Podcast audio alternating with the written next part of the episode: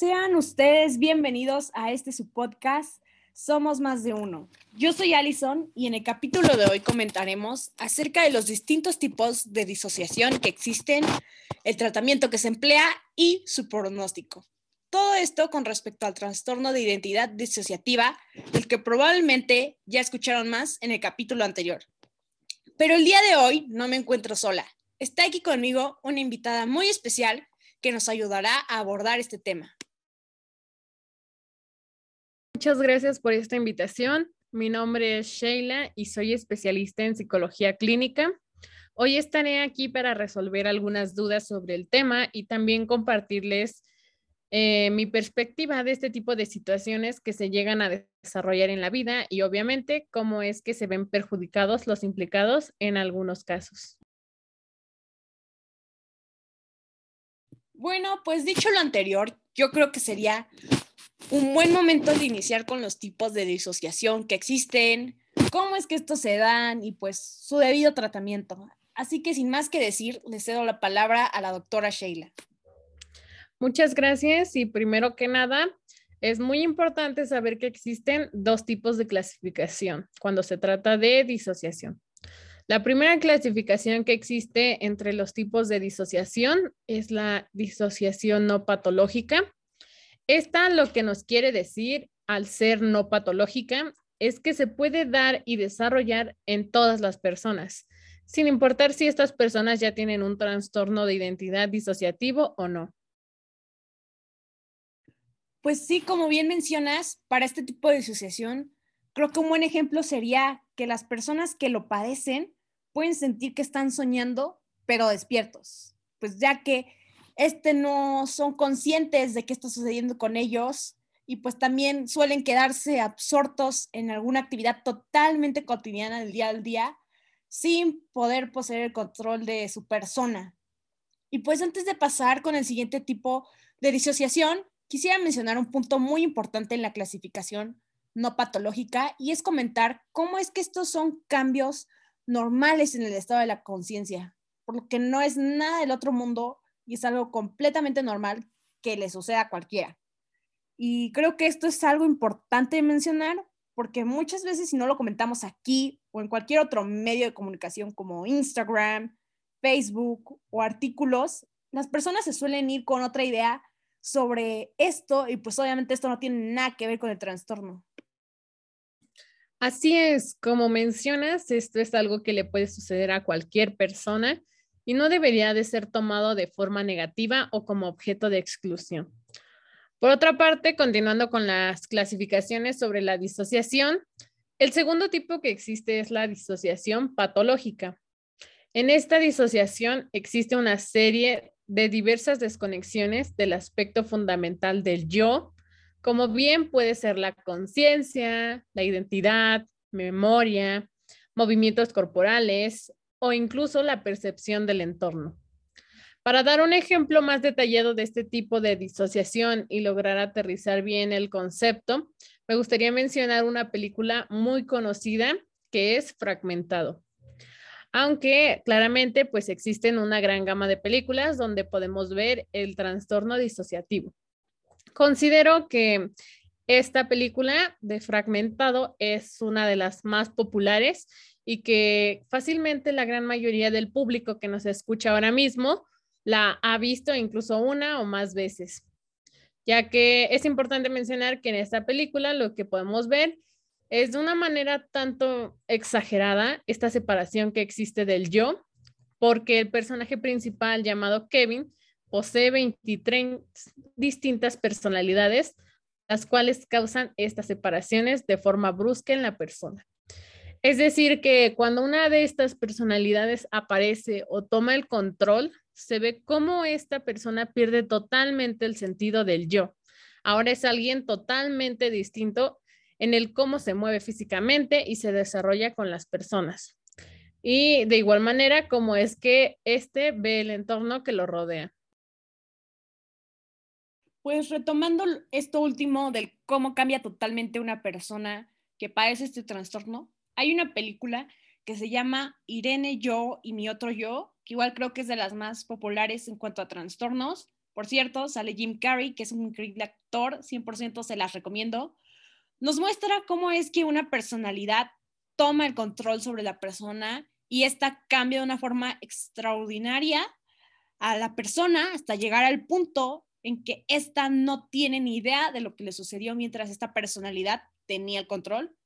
Pero también quisiera mencionar que esta película yo considero que va un poco más como enfocada a nuestro primer tipo de disociación, porque el personaje principal es un ciudadano común y corriente que trabaja, se baña y pues hace como lo típico, ¿no?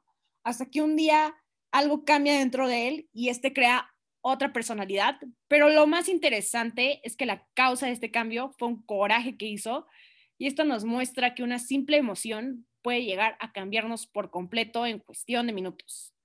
Es preciso señalar que no existe como una causa en general que sea la que desarrolla este trastorno, ¿no? Porque puede ser un sinfín de cosas, las detonantes como experiencias traumáticas, emociones muy fuertes, entre otras acciones. Así es, es correcto. Como bien mencionas, el detonante puede ser diversas acciones y sucesos que no necesariamente deben cerrarse a que uno solo es el causante. Sobre todo hay que saber que cada uno de los trastornos que existen son distintos y únicos de las personas que los padecen, ya que puede que existan similitudes entre ellos, pero cada uno tiene sus propias características que lo hacen distinto a los otros. En consecuencia, pues cada uno eh, tiene su propio tratamiento. Y en cuanto a los tratamientos de este tipo de trastornos, siempre lo que se busca es que sea principalmente el más adecuado y correcto para poder resolver este tipo de situación. Claro, como bien mencionas, obviamente todo esto pues, ya tiene una fase fundamentada y esto tiene estudios de respaldo acerca del trastorno, pero yo quisiera saber si nos podrías compartir un poco más de cómo es que se trabajan estos tratamientos en los pacientes que sufren del trastorno. Bueno, como lo mencionas, pues un tratamiento que considero es fundamental primeramente a la estabilización. Con esto quiero decir que lo que se busca lograr aquí es fortalecer y asegurar a la persona, ya que se procura ver por su bienestar para poder alcanzar y avanzar a otras etapas o tratamientos. Por otro lado, otro tratamiento comúnmente utilizado y que también se logra ver en diversas películas de trastornos disociativos es el trabajar con las diferentes personalidades. Esto para conocer más que nada las partes que conforman al paciente y encontrar quién en realidad es su yo, como bien se puede ver en la película de Fragmentado antes mencionada, donde la terapeuta trabaja con las distintas personalidades del paciente para llenarse más acerca de quiénes son y cuál es el rol que juegan dentro del paciente. También un tratamiento que va muy de la mano con lo anterior es el trabajar los traumas, porque como bien mencionaste, hay distintas acciones y sucesos que causan este desencadenamiento de un trastorno disociativo. Y muchas veces se va generando por un, ya sea por un trauma, por lo que si se encuentra el origen y razón de ser de las personalidades, se podría encontrar una solución adecuada para estas. Aquí también, pues quisiera hacer una breve pausa para mencionar y hacer alusión a la película que comenté anteriormente, porque justo la personalidad que toma el control sobre el personaje menciona que él comenzó a existir desde un suceso traumático que se le dio al, al personaje, que fue que su esposa lo dejó por otro hombre.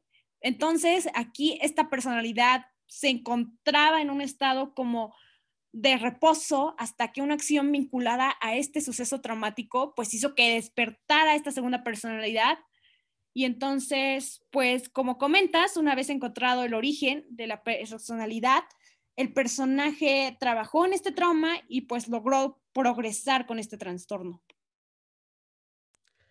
Para concluir, el último tratamiento es la integración de la personalidad y recuperación de las funciones interpersonales.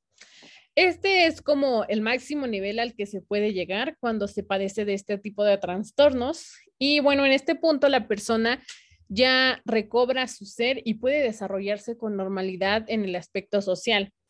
Es importante mencionar que para llegar a esta parte de la integración de personalidades, el paciente eh, necesita encontrar un balance entre sus componentes, es decir, que se reconcilie con él mismo y las personalidades que lo componen. De esta manera es como se logra fusionar para formar una sola personalidad.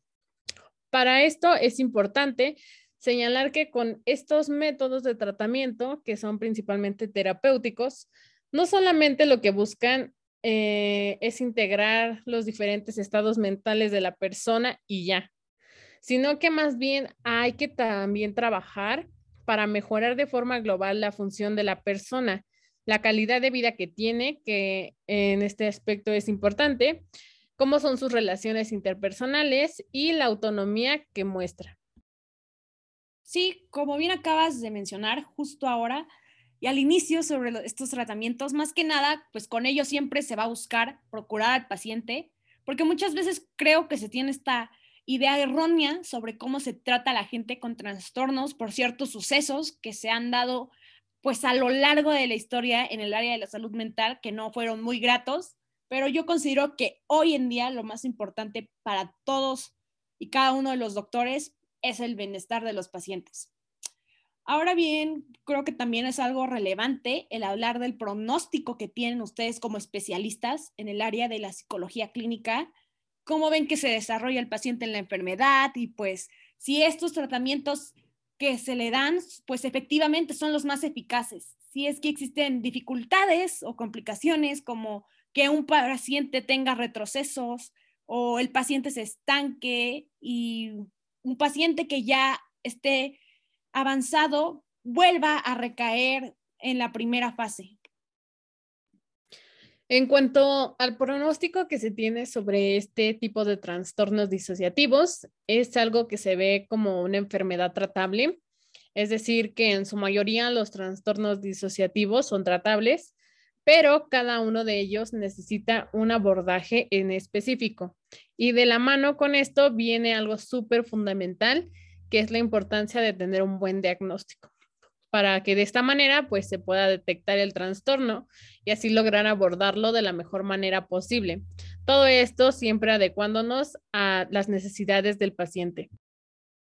Sí, bien, creo que el tener un buen diagnóstico por parte de alguien especializado es de las cosas más importantes, porque han existido muchos casos en los que se diagnostican mal a los pacientes y les dan un tratamiento que en vez de ayudarles a mejorar, hace pues todo lo contrario. Esto porque llegan a existir confusiones entre tantas enfermedades mentales que existen y se pueden confundir con esquizofrenia, pero pues esta es otra enfermedad totalmente aparte del trastorno disociativo. También pues, considero que el hecho de autodiagnosticarse es algo no muy bueno que digamos, porque muchas veces nos sale algún artículo, noticia en Facebook o Twitter en la que se pueden llegar a mencionar ciertos aspectos del trastorno disociativo y en automático pues uno empieza a revisar si cuenta con los síntomas o se llega a sentir así y ya cree uno que lo tiene, pero pues las cosas no son así. Obviamente, esta es una enfermedad que tiene que ser diagnosticada por alguien especializado en el área, como bien, pues aquí lo es nuestra querida invitada el día de hoy. De igual forma, eh, como bien comentabas anteriormente, dentro de los tratamientos pueden haber diversos grados de avance. Suele ocurrir mucho en el área donde trabajo que algunos pacientes llegan a la integración entre las distintas partes que componen la disociación, otros solamente se estabilizan y mejoran su adaptación al entorno.